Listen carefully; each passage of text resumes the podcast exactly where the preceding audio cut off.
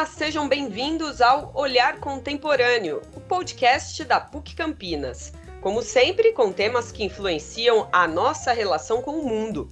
E atualmente este mundo anda em efervescência com a escolha do presidente dos Estados Unidos para os próximos quatro anos. A apuração dos votos confirmou que o democrata Joe Biden será o 46º presidente norte-americano. Mas Donald Trump já deu todos os sinais de que não vai aceitar o resultado das urnas sem antes questionar o processo eleitoral, fato que vem gerando críticas do próprio Partido Republicano. As recentes declarações de Trump e alguns movimentos a favor do atual presidente poderiam desencadear uma crise institucional na potência americana? Reclamações à parte, a ascensão de Biden terá consequências nas mais diversas esferas de governabilidade. Na economia, as questões vão desde a hegemonia da tecnologia 5G até a recuperação do país após a pandemia do coronavírus. No meio ambiente, Biden já confirmou que os Estados Unidos retornam ao Acordo de Paris para a redução da emissão de gases. As políticas de imigração, antes endurecidas, também podem ser revisadas. Nas relações exteriores, o democrata também deve exercer um papel mais conciliador. Mas e o governo brasileiro, que era tão alinhado a Donald Trump? Como fica a relação entre os dois países? Estas e outras questões envolvendo a eleição do chefe de Estado mais importante do mundo, nós vamos abordar a partir de agora. Eu, Adriana Almeida, e meu colega Vinícius Purgato recebemos como convidados Ana Paula Lage de Oliveira, mestre e doutora em Relações Internacionais e professora do curso de Relações Interna Internacionais da PUC Campinas, e Peter Panuto, mestre e doutor em Direito e professor da Faculdade de Direito e do mestrado em Direito da PUC Campinas. Obrigada pela participação dos professores e eu queria começar pedindo ao professor Peter uma breve explicação, se é que é possível que ela seja breve, sobre o complicado processo eleitoral americano. E aí já pediria também uma análise se não caberia uma revisão ou até mesmo alguma mudança nessa fórmula para a escolha do presidente. Olá, Adriana, Vinícius, obrigado pelo convite. Prazer também estar aqui junto com a professora Ana Paula. Bem, é uma pergunta é, que não, não faço resposta, né, Adriana? Porque para a gente entender o atual contexto dos Estados Unidos e também esse sistema eleitoral tão intrincado que é muito difícil para nós brasileiros compreendermos, e acredito também até para a própria população dos Estados Unidos também compreender, a gente tem que voltar um pouco no tempo e imaginar a, a formação do país, né? Então, os Estados Unidos se formaram aí é, após a, independência do Reino Unido, né, da Inglaterra, então, colônias britânicas, elas é, se uniram, cada uma mantendo a sua respectiva é, autonomia, para formar um novo Estado. É, num primeiro momento, esta união deu o, o, o resultado, como resultado, a uma confederação. Então, a uma união de, ainda não era estados, mas o que poderia vir a se tornar como estados independentes entre si, embora juntos num bloco chamado confederação. É, posteriormente, é, veio a se tornar os Estados Unidos da América, com cada estado aí abrindo mão da sua soberania, que poderia cada um invocar o seu a ser a criação de um próprio estado e criando, portanto, os Estados Unidos da América. A partir daí, passou a ser chamado um país nesse modelo de, de Estado federativo. Bem, o que isso tem a ver com as eleições presidenciais? É, pois bem, quando é, da formação do Estado, os Estados Unidos da América, né, cada Estado quis manter a sua reserva de poder. E esta reserva de poder, frente ao poder central, que a partir daí passou a ser exercido pelo presidente da República, é, esta reserva de poder de cada estado se deu por meio dos delegados. Então, na época, se a gente pensar aí há mais de 200 anos, né, É claro que não havia possibilidade de haver é, voto direto pelos eleitores, lembrando-se que na época eleitor era o homem branco com propriedade, né?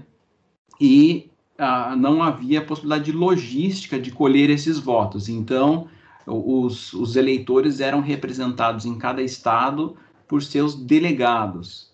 É, e cada ah, estado manteve um número de delegados nas eleições presidenciais é, correspondente à sua importância é, naquele momento. Então, se nós pensarmos é, o que tinha-se na época e o que tem hoje, primeiro que a, a, não há mais essa necessidade de haver esta interlocução entre os eleitores, o resultado da eleição, por meio dos delegados. E isso é, eles poderiam é, suprimir. É, parece fácil, contudo, para a população dos Estados Unidos, é, existe um, um, um, Eles são muito arraigados a essa forma é, de criação do país é, existe até uma teoria de que deve ser respeitada aquela tradição do momento do surgimento do país.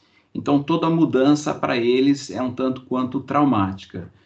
É, e, claro, pra, também para a gente poder. Ah, existe nos Estados Unidos uma justiça é, eleitoral que padroniza as eleições. Lá, ainda em razão desse modelo de formação do país, cada Estado membro manteve a sua autonomia na organização das eleições. Então, cada Estado tem suas regras próprias e isso acaba dificultando a, a não só a compreensão das eleições, mas também é, que se chegue a um resultado é, mais, vamos dizer, mais tranquilo, né? E com o acirramento aí dessa, dessa polarização entre democratas e republicanos, toda a diferença é, passa a ser importante. Professores, estendo aí os meus cumprimentos e agradeço novamente a participação de vocês no nosso podcast. É, professora Ana, no seu modo de ver, a, a eleição de, de, Biden pode representar um período de governabilidade mais previsível e estável, seja nos Estados Unidos, seja nas relações externas? Bom, primeiramente, olá a todos. Também agradeço o convite de estar participando aqui do podcast, juntamente a Adriana, o Vinícius e o professor Peter Panuto. É, e uh, eu poderia dizer que, uh, é claro, se esperam mudanças, sim, é, nas relações externas do país. Uh, o presidente Joe Biden, aliás, o presidente eleito Joe Biden, né, já se já indicou no seu discurso de uh, uh, de início, né, desse processo aí de transição, já indicou que ele deve se dedicar mais às alianças norte-americanas, né, ao desenvolvimento de novas parcerias, é, ao desenvolvimento também de um diálogo mais próximo das organizações internacionais. Então, sim, acho que a gente pode esperar um, um reengajamento dos Estados Unidos, por exemplo, nos uh, fóruns multilaterais, para discussão de temas como o próprio tema ambiental, né, que foi mencionado aqui no início dessa apresentação, é, e em outros temas uh, que uh, passam aí pela, é, pelos interesses norte-americanos uh, diretos, né, os interesses de segurança, os interesses econômicos, mas também que devem incluir aí os valores e princípios, né, de acordo com o discurso do Biden, é, de, de agradecimento aí pelos votos da população norte-americana, existem, é, ele não vai prescindir dos valores e dos princípios como a democracia, os direitos humanos, os direitos ambientais, entre outros, é, nas suas, uh, na sua conduta, né, tanto interna como externa. Então, acredito que a gente vai ver, sim, um redirecionamento dos Estados Unidos e um uh, reengajamento, né, do país nessas, nessas direções. Agora, eu acho que é uma coisa que vale a pena a gente ressaltar também, é, é que nos Estados Unidos, assim como no Brasil, o presidente ele não governa sozinho. Né? Então nós temos aí um Congresso, nós temos uh, um Senado norte-americano que ainda tem uma maioria de republicanos, é, e então existe um, um, sistema de que a gente chama de checks and balances, né, do governo, que não deixa com que o presidente simplesmente, né, tome uh, o direcionamento uh, é, prático, né, uh, que ele deseja. Então, existe aí todo esse sistema parlamentar que, na verdade, vai, é, vai verificar a possibilidade de implementação das propostas, né? Então, não necessariamente aquilo que está na retórica do recém-eleito John Biden vai conseguir se materializar, vai depender aí da forma como ele vai conseguir seus aliados dentro do Congresso e do Senado norte-americano.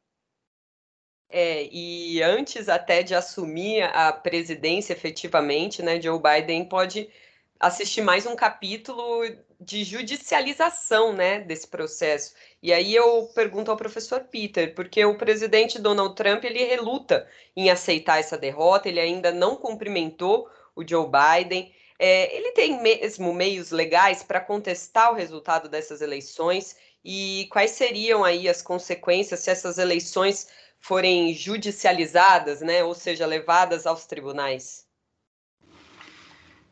É, primeiro que a, a atuação do Poder Judiciário nos Estados Unidos, né, nesse aspecto é, de eleições, é um, um pouco mais contida é, se comparado aqui no Brasil, né, porque aqui nós temos uma justiça própria para isso, então há toda uma forma de como chegar à justiça eleitoral, qual a tramitação, lá esses processos tramitam na justiça comum.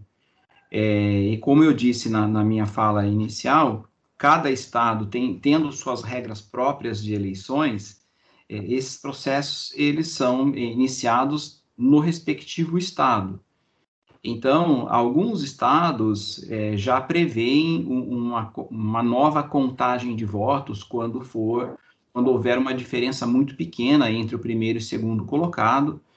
É, nesse caso, não haveria necessidade de propositura de ação judicial pelo presidente Trump. O que ele tem feito é tentar é, paralisar a, a, contagem de votos. Né? Ele criou uma tese, é, no meu modo de ver, totalmente equivocada, que é de não, não efetivar a contagem dos votos que chegarem via correio após o dia das eleições. É, na verdade, o que tem que ser respeitado é se esses votos foram postados dentro do prazo que a lei assim define. Então, primeiro que a possibilidade de levar a justiça ela é garantida, porque aí o acesso à justiça é garantido a todos, assim também ao, ao atual presidente Trump, mas ele não tem, no meu modo de entender, é, viabilidade de fazer mudar a decisão. Então, ele está fazendo pedidos aí nas, nas respectivas justiças dos estados em que ele questiona a apuração de votos, e ele tem a possibilidade de levar a matéria à Suprema Corte dos Estados Unidos. É, a Suprema Corte tem um, um, perfil um pouco mais comedido com relação a isso, não gosta de fazer essa interferência é, política, vamos dizer assim, mesmo que ah, hoje, né, lá são nove membros, nove justices, que é o, como é a denominação do cargo, mesmo que hoje cinco são republicanos e quatro são mais liberais, né, é, democratas, eu entendo que mesmo com essa atual maioria republicana na Suprema Corte, não vai haver mudança é, no resultado das eleições pela Suprema Corte.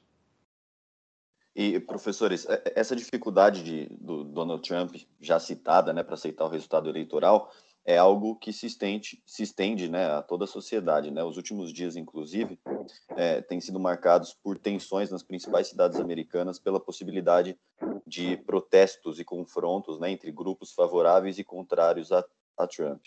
Vocês acreditam que essa situação ela pode ficar ainda mais grave, né? E isso atrapalharia de alguma forma o início do governo do, do Biden?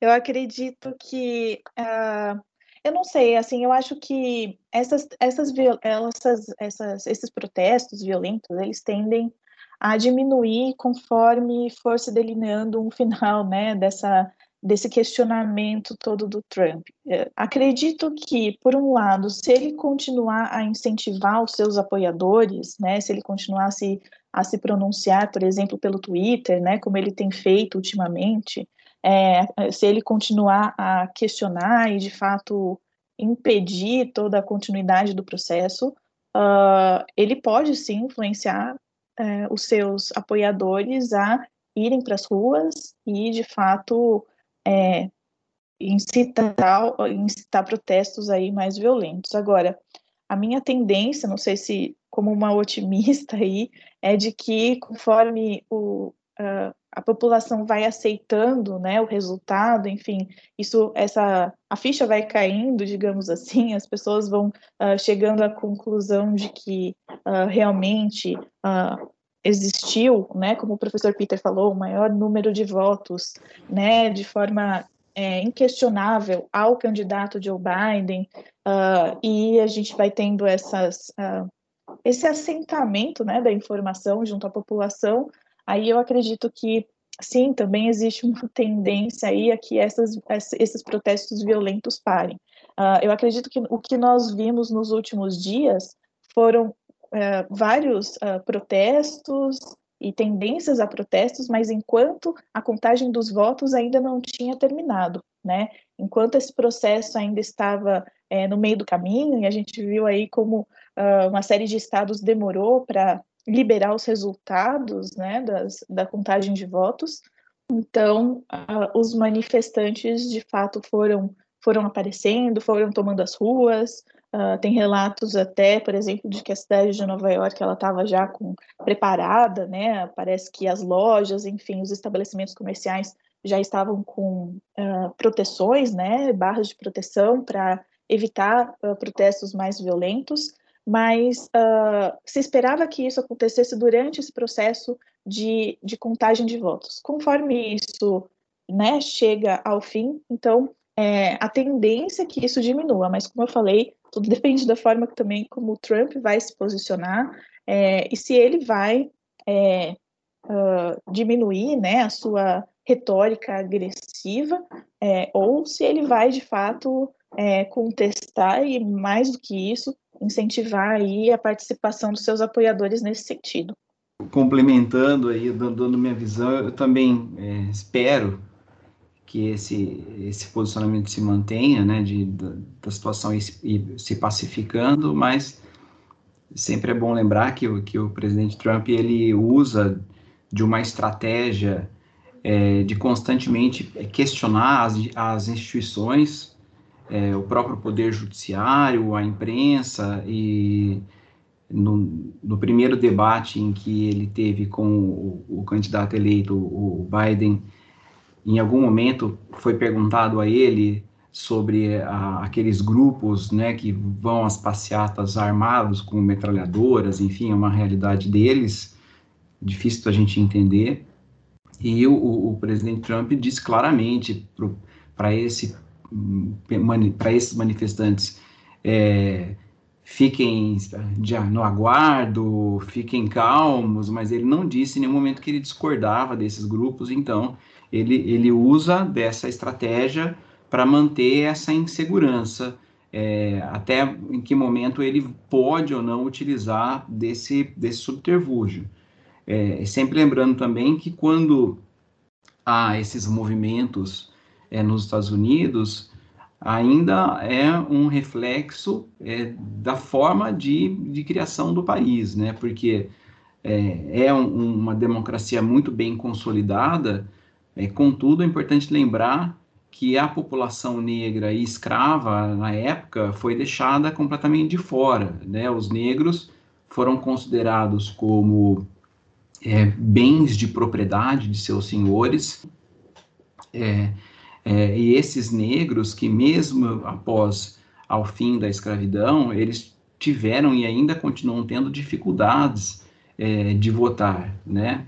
Ah, como não há uma federalização na, nas leis das eleições, cada estado define sua própria regra eleitoral, há estados que têm população negra muito grande, também de latinos, e eles criam dificuldades para essa população é, poder exercitar seu voto. Tipo, se você foi condenado a um crime, você nunca mais vai poder votar. E claro que, estatisticamente, a população mais pobre tem sofre mais condenações criminais, né? Então é, há um conflito muito grande e há, essa eleição ela mostra que essa população é, tanto os negros como os latinos, né, que não, não é aquela população branca é, de religião é, cristã, que se coloca como tradicionalmente americana, né, que eles colocam entre aspas os verdadeiros americanos, que essa população já não domina mais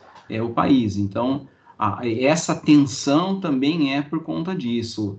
Essa população branca, entre aspas, coloca entre aspas, não é minha fala, né, que se coloca como os, os verdadeiros americanos, ela já não, não tem mais o domínio do país, então há uma necessidade de um repensar, de realmente democratizar o, o, o, voto, as eleições, para que não haja mais esse tipo de conflito, porque mesmo sendo um país muito bem estruturado, com instituições fortes, é muito difícil a cada quatro anos haver esse tipo de tensão, com uma pequena, pequena diferença de votos entre o primeiro e segundo colocado, com esses questionamentos, porque as, as instituições, por mais que sejam fortes, elas têm os seus limites. Né? Eu queria trazer a discussão para é, o Brasil, né? Porque o presidente Jair Bolsonaro foi um apoiador incondicional do governo de Donald Trump, está é, tá na contramão da maioria dos chefes de Estado, ao ainda não parabenizar Joe Biden. E aí eu queria saber da professora Ana se ela acredita que o Brasil pode ser prejudicado de alguma forma na, nessa relação com os Estados Unidos pela tão proximidade Bolsonaro-Trump anteriormente?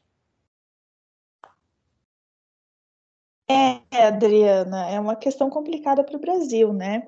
porque durante muito tempo, aí pelos últimos dois anos, uh, o Brasil baseou a sua relação bilateral com os Estados Unidos nessa proximidade ideológica e pessoal entre o Bolsonaro e o Trump.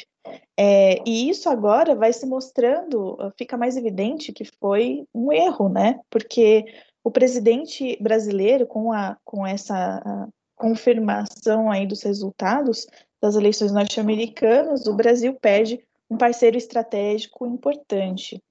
É, a meu ver, o Brasil vai depender cada vez mais de construir, por meio da diplomacia, né, um diálogo aí para tentar contornar alguns dos temas delicados ao país, como o tema ambiental, que o Biden já indicou que vai ser uma das, um dos focos né, do seu mandato. É, então, esse é um dos temas, por exemplo, que está é, tá bem, bem próximo assim daquilo que é o interesse do Brasil, até por conta da, da questão do, dos desmatamentos na Amazônia, né, que tem, tem gerado uma série de críticas internacionais e dos, dos próprios norte-americanos ao país. É, e então é necessário coordenar um esforço de diálogo e principalmente voltar a valorizar as organizações multilaterais é, então, eu acredito que seja necessário para o Brasil, a partir de agora, tentar reajustar o discurso. Né? É necessário construir esse diálogo com foco em, claro, interesses bem definidos.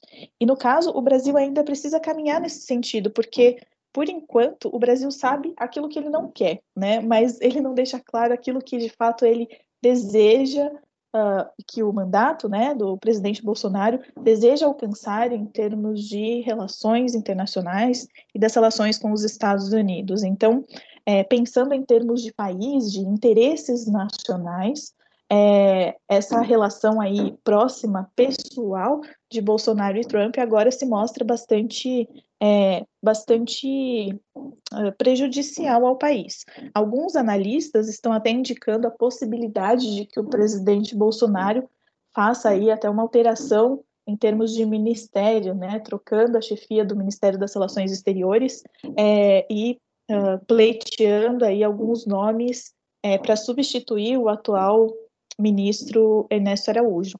É, nada consolidado até agora, é claro, mas eu acredito que no início do próximo ano exista essa tentativa ou de redirecionar é, e, e, de fato, substituir o atual ministro, ou então dentro né, dessa própria dessa estrutura e na, sob a mesma liderança é, do Itamaraty redirecionar o seu discurso e passar a se envolver um pouco mais nesses diálogos multilaterais e, enfim, construir, reconstruir esse diálogo com os Estados Unidos, não em termos de, de uh, afinidades pessoais, mas em termos de interesses bem definidos. E professores, essa relação entre Brasil e Estados Unidos, né, nos últimos anos que a gente está falando, nos últimos dois anos, ela foi classificada por alguns especialistas como assimétrica, né? Isso porque o Brasil ele cedeu de maneira concreta em vários setores, mas recebeu em troca apenas promessas, né? A questão da política de imigração, por exemplo, enquanto o governo brasileiro extinguiu a necessidade de visto para turistas americanos entrarem no Brasil, o Trump não anunciou nenhuma mudança sobre as ações contra imigrantes brasileiros que estão de maneira clandestina nos Estados Unidos. É, é, como vocês enxergam essa questão da política de imigração no governo do Biden? É possível que seja mais branda para os latinos-americanos? E, e, como os brasileiros ganhariam com isso, né? Em relação aos direitos humanos, professor Peter, é possível dizer que uma flexibilização nessa questão da imigração seria um avanço nesse sentido? É, com relação à política, eu vou, eu vou deixar a professora Ana Paula responder, porque é a área dela. No meu, a minha fala seria meramente opinativa, mas sobre o aspecto dos direitos humanos, eu entendo que o, o Biden já sinalizou um, um maior respeito a, a como os imigrantes serão tratados, né? É, tanto a fala, as, a, o que ele já vem dizendo a respeito, tanto na campanha e também agora já após a, a, vitória, né, embora ainda não oficializada, mas a vitória, ele já vem sinalizando o maior respeito a essa população. Tanto é, é aliás, é importante ressaltar também que os imigrantes, de modo geral, os latinos, são um, um grande força é, no eleitorado do presidente eleito. Então, é, ele, de certa forma, ele deve agora uma resposta a essa população. Então, aquela política de separação de, de pais e filhos né, é, quando cruzam a fronteira, isso, embora já não, não esteja mais permitido judicialmente, mas com certeza não será mais uma política é, de governo é, do presidente Biden. Outra também que teve uma decisão, então, o presidente Obama, de regularizar a situação é, de jovens que nasceram nos Estados Unidos filhos de imigrantes ilegais, né, que são os, os chamados Dreamers. Uh, o, o, presidente Obama, então o presidente Obama, criou uma política de regularizar isso e o, o, presidente Trump, com uma das primeiras decisões de seu governo, ele revogou essa decisão. Então é uma, uma grande parcela de população, jovens que trabalham, estudam nos Estados Unidos e não têm definição de seu futuro é, eu tenho convicção que o presidente Biden vai retomar esta é, política do então presidente Obama, até porque ele era vice-presidente do Obama. Concordo com o professor Peter no que ele, no que ele comentou sobre uh, a gente ter uma tendência aí em visualizar esse maior respeito aos direitos humanos é, em relação aos migrantes, mas eu também Uh, acredito que, por outro lado, né, sem, uh, tirando esse aspecto do, dos direitos humanos, não acredito que uh, o direcionamento político do governo Biden vá se distanciar tanto do posicionamento até aqui adotado pelo Trump. É, como eu falei, o presidente Biden, é, embora com certeza né, ele não vá prescindir dos valores e dos princípios que os Estados Unidos sempre defenderam é, internacionalmente, domesticamente também, como os direitos humanos, aí incluídos a democracia, os direitos civis, etc. Mas uh, ele é bastante, ele já é um político bastante é, experiente, né? Atuou como senador aí durante muitos anos, é, vice-presidente também do Obama. É, mas fato é que ele vai então abrandar esse tom agressivo que até agora tinha sido uma característica do, do, característica do governo Trump. Então, esse tom agressivo ele deve ser abandonado. Agora, a conduta pragmática na política dos Estados Unidos, isso não muda, né? Então, o presidente, o, o futuro presidente Biden, né, se conseguir aí se consolidar depois de todos esses questionamentos que o Trump tem feito é, no ambiente doméstico, uh, o presidente Biden ele vai sim continuar defendendo os interesses dos Estados Unidos, os interesses econômicos do país, os interesses de um crescimento econômico é, e esse interesse, né, que foi abraçado pela população uh, nos últimos anos, que é o interesse maior de colocar America First, né, colocar os Estados Unidos em primeiro lugar. Então, eu acho que até, até mesmo para acomodar os interesses né, dos eleitores de Trump nessas últimas votações, uh, o Biden ele não vai é, abrandar suas políticas migratórias é, a um nível que possa ser percebido pelos uh, norte-americanos como ameaçador à economia do país. Então, eu acredito que em termos políticos, como eu falei, aí tirando a questão dos direitos humanos, que eu concordo com o professor Canuto, mas em termos políticos, eu acredito que esse pragmatismo ele vai continuar é, e as políticas, né, embora é, é, o tom agressivo seja abrandado, as políticas migratórias elas não devem ser tão alteradas assim. Ainda nessa esfera econômica, professora Ana, como se sabe, os Estados Unidos são um grande parceiro comercial do Brasil. Aqui na região metropolitana de Campinas, por exemplo, o país é o principal mercado de destino dos nossos produtos. Cerca de 17% das exportações da RMC nesse momento vão para os Estados Unidos. E além disso, 15% dos insumos importados na nossa região são produzidos no país norte-americano. A saída de Donald Trump pode alterar em alguma coisa esse cenário, professora? O quanto que essa troca no poder é relevante nesse aspecto comercial? Olha, em termos gerais, é, geralmente os governos democratas eles tendem a ser governos que estimulam né, o comércio internacional. Então, aparentemente, a princípio, essa tem sido a tendência de governos democratas nos Estados Unidos, de fortalecer relações comerciais com os outros países. Agora, a gente tem que considerar novamente, né, como eu tinha mencionado anteriormente, uh, o presidente Biden, é, recém-eleito, ele é uma pessoa que tem profundo conhecimento do Brasil, né, ele já visitou o país em outras ocasiões, aí como vice-presidente do uh, ex-presidente Obama, é, então ele visitou o Brasil, ele sabe do peso, né, dessas relações comerciais entre esses dois países, entre Brasil e Estados Unidos, uh, mas é, mesmo assim, uh, eu ainda acredito que a gente não vai ver reflexos imediatos né, na nossa, na nossa, no nosso comércio bilateral.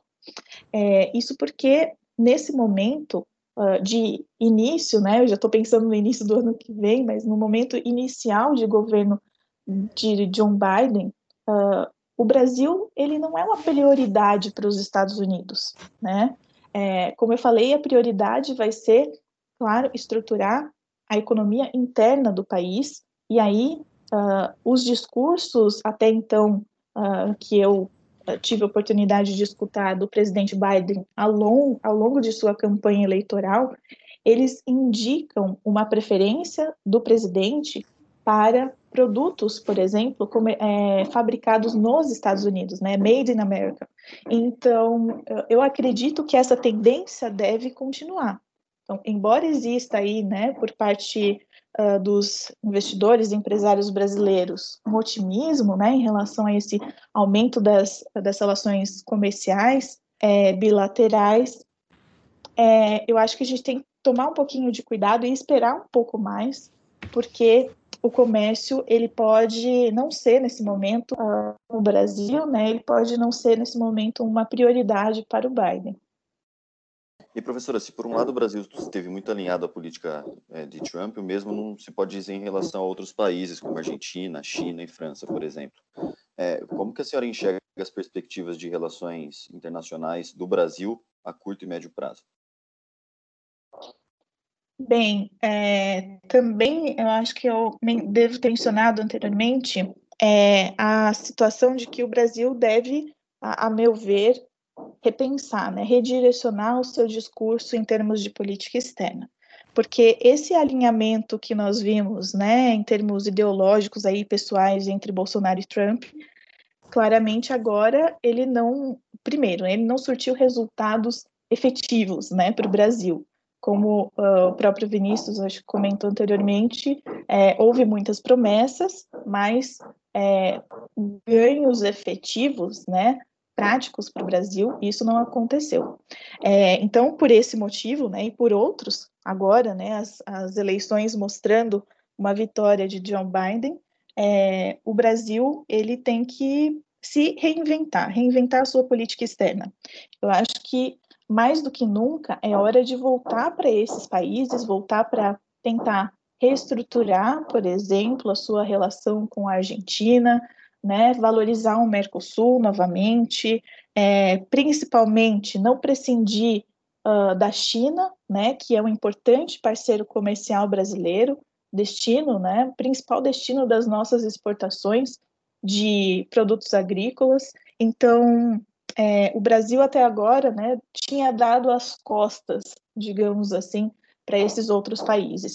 Mas nesse momento de mudança e nesse momento em que o Brasil perde né, esse parceiro estratégico importante, é, aí é necessário se voltar para essas outras potências.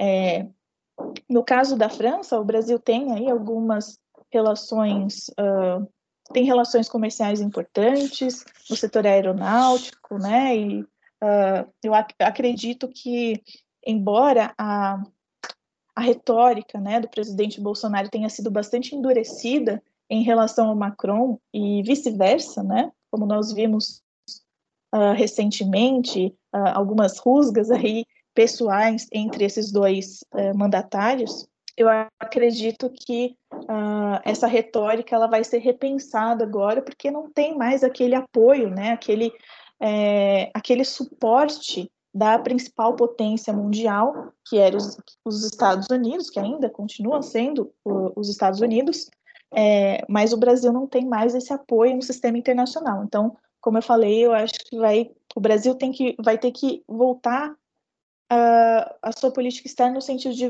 diversificar as suas parcerias, tentar uma aproximação maior com a China e tentar essa reaproximação aí com o Mercosul, essa revalorização do Mercosul, é, e para que ele consiga ter uh, ganhos né, multilaterais, se utilizar desses fóruns das organizações internacionais, tanto uh, globais como as organizações regionais, para que uh, ele não fique prejudicado politicamente é, no sistema internacional. Professor Peter, você avalia que essa crise mundial decorrente da pandemia e também a mudança de comando nos Estados Unidos devem alterar a atuação do Poder Executivo e da Suprema Corte na proteção do direito à saúde? É, veja, os Estados Unidos são um, um, país liberal, né? O que, que significa isso? Sob o aspecto econômico, é um, um, Estado que não interfere na economia e a Constituição dos Estados Unidos também não tem a previsão dos direitos sociais, tais como direito à educação, transporte, saúde. Então, é como política de governo, esse tipo de direito não é expressamente previsto nem, nem na Constituição e também não é tratado com muita regularidade na legislação infraconstitucional. É, o que o, o, presidente eh, Trump fez foi radicalizar esse tipo de entendimento. Então, ele, como uma das primeiras é, atitudes do seu governo, foi tentar reverter um, um programa de acesso é, universal à saúde, que era o Obamacare, é, não conseguiu desde logo, mas ele vem tentando prejudicar esse, esse, esse acesso à saúde à população. É, eu vejo com o, o, o, presidente eleito Biden uma forma diferente de conceber. Assim como a professora Ana Paula disse que não vai haver uma mudança radical na política internacional e da relação dos Estados Unidos com os demais países, Sob o aspecto dos direitos sociais, aí incluído o direito à saúde, também não vai haver uma mudança radical. Porém, o presidente Biden já disse que ele vai montar uma equipe de especialistas para ter uma padronização federal é, no combate à pandemia. Ele disse que o acesso à vacina vai ser universal e gratuito. Então, pra, para os Estados Unidos, isso é uma mudança muito interessante, porque para nós no Brasil, por mais claro que nós tenhamos defeitos no nosso sistema único de saúde, mas o acesso universal ele é garantido. Lá, isso é, é como se fosse um contrassenso, é, é um desrespeito ao liberalismo da economia. Então, quando o presidente eleito já se coloca com esse entendimento de que vai manter uma, uma equipe, vai montar uma equipe no combate para o combate à pandemia e a vacina, quando existir, será universal e gratuita, já há uma sinalização de mudança é, de compreensão.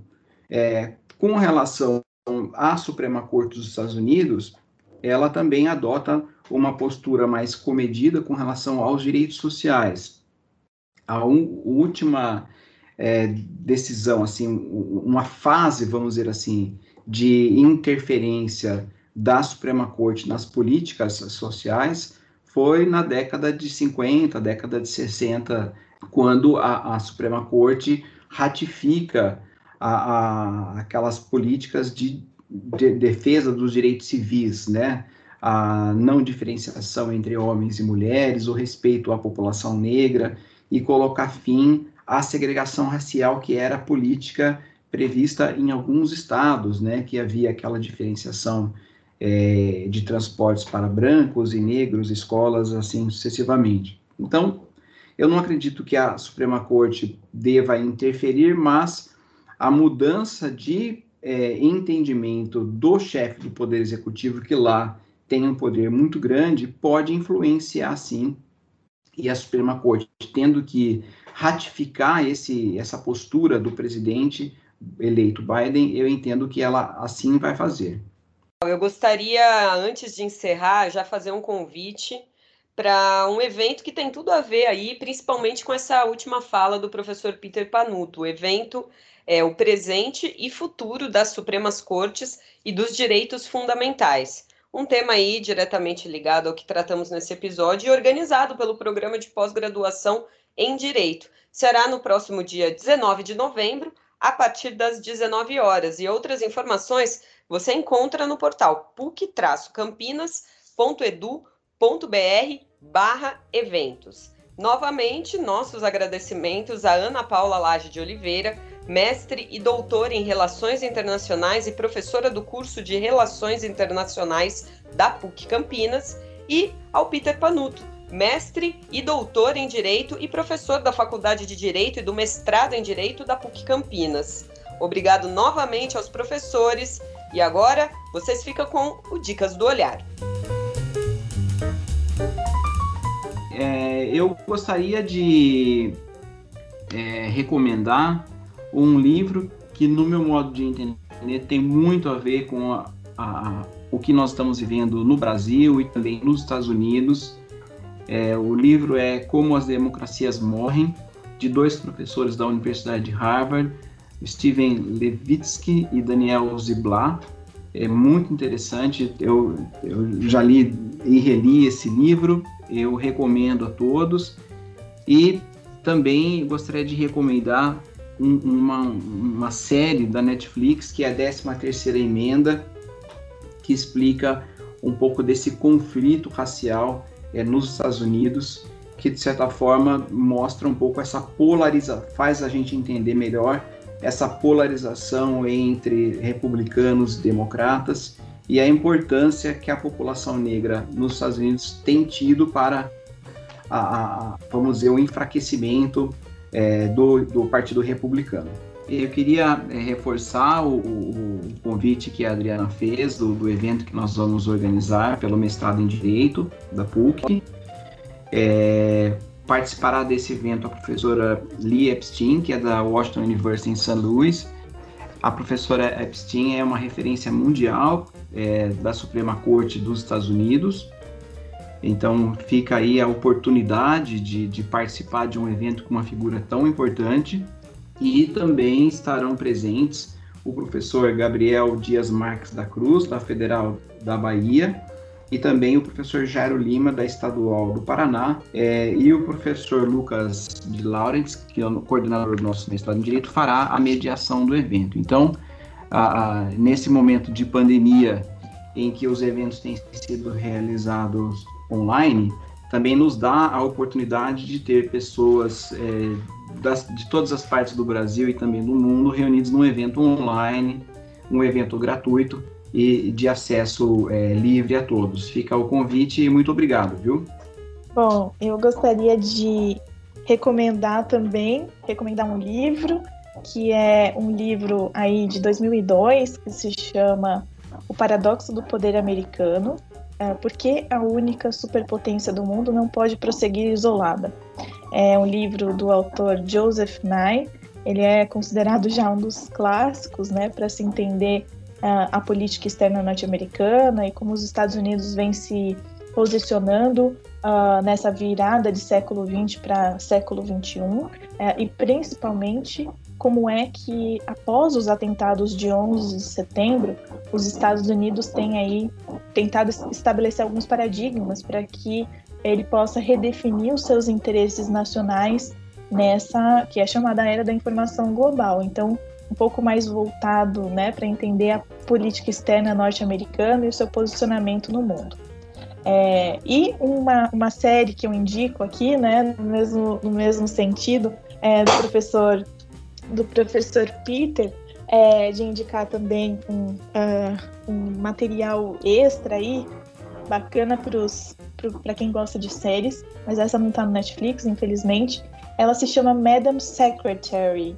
É, e nessa série, que é uma série de 2014, ela já foi finalizada, tem seis temporadas, mas a gente vê o dia a dia de uma secretária de Estado, que é a Elizabeth McCord, é, que, a pedido do presidente dos Estados Unidos, vai então atuar como secretária de Estado é, e vai passar por diversas uh, decisões importantes, como, por exemplo, uh, como é que ela deve uh, se posicionar com relação a, ao comportamento dos Estados Unidos no Oriente Médio e em outras questões que afetam interesses vitais dos norte-americanos. Então eu acho importante isso porque, uh, como nós trabalhamos aqui uh, na nossa, no nosso debate, embora a gente tenha aí uma mudança em termos de retórica, né, da narrativa da diplomacia norte-americana, é, que antes se dava pelo Twitter, né, e agora eu acho que deve uh, se voltar a elementos mais é, mais tradicionais, é, isso, essa retórica, essa, essa narrativa muda. Agora, a diplomacia técnica, né, aquela que é feita pelo Departamento de Estado nos Estados Unidos e no caso do Brasil pelo Itamaraty, essa se mantém. Então, é, é importante a gente entender né, essas longas uh, estratégias do país para uh, o seu comportamento internacional e é por isso então que eu indico essa série. E agora que eu lembrei, né, eu achei até que o professor Peter fosse indicar essa, esse filme, mas tem um filme bem bacana que se chama A Suprema, uh, que está no Amazon Prime. Acho que o professor é. deve ter assistido, mas é bastante direcionado para entender é, a Suprema Corte dos Estados Unidos e principalmente a história né, da Ruth Bader Ginsburg, que foi juíza da Suprema Corte e faleceu esse ano, né?